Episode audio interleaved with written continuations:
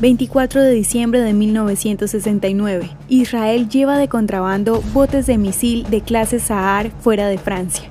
A principios de los 60, la naval israelí concluyó que su flota de defensa marítima con tecnología de la Segunda Guerra Mundial debía modernizarse para competir con los equipos militares avanzados de sus enemigos. En consecuencia, Israel encargó una serie de tres botes de guerra Saar para que fueran construidos en el puerto francés Cherbourg. Desde finales de los 40, las relaciones entre Israel y Francia fueron muy cooperativas. Incluso los ingenieros navales de Israel viajaron a Francia para ayudar a completar la orden. Sin embargo, la relación entre ambos países cambió tras la Guerra de Junio de 1967. El presidente francés Charles comenzó a señalar a Israel como imperialista e inmoral, adoptando la perspectiva de muchos estados árabes en ese entonces.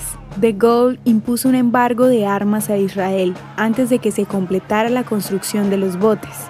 En respuesta, Israel planeó el proyecto Cherbourg, el cual puso equipos israelíes en Francia para terminar los botes y enviarlos a Israel. Partiendo de Francia el 24 de diciembre de 1969, los cinco botes llegaron exitosamente a Haifa. ¿Te gustaría recibir estos audios en tu WhatsApp?